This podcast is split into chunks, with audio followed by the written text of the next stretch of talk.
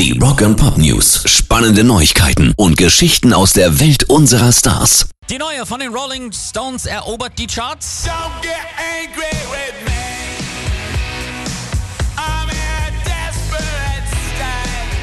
Angry ist in den internationalen iTunes Charts jetzt schon bis auf Platz 6 geklettert. Bei uns in Deutschland sind sie sogar schon auf Platz 1. Rock and Pop News. Schlechte Nachrichten für alle Bruce Springsteen-Fans. Der Boss hat ein Magengeschwür, muss auf Anraten seiner Ärzte alle Konzerte für den September absagen.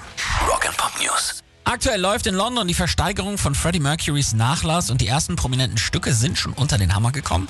Das Originalmanuskript von Bohemian Rhapsody zum Beispiel, aus dem ja auch hervorgeht, dass Freddie es eigentlich Mongolian Rhapsody nennen wollte.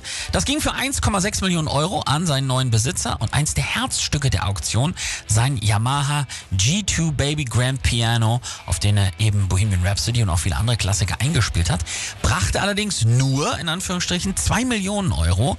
Da hatte man im Vorfeld fast das Doppelte geschätzt. Insgesamt sollen bis zu 13 Millionen Euro bei der Auktion rumkommen. Ein Großteil davon soll für einen guten Zweck gespendet werden.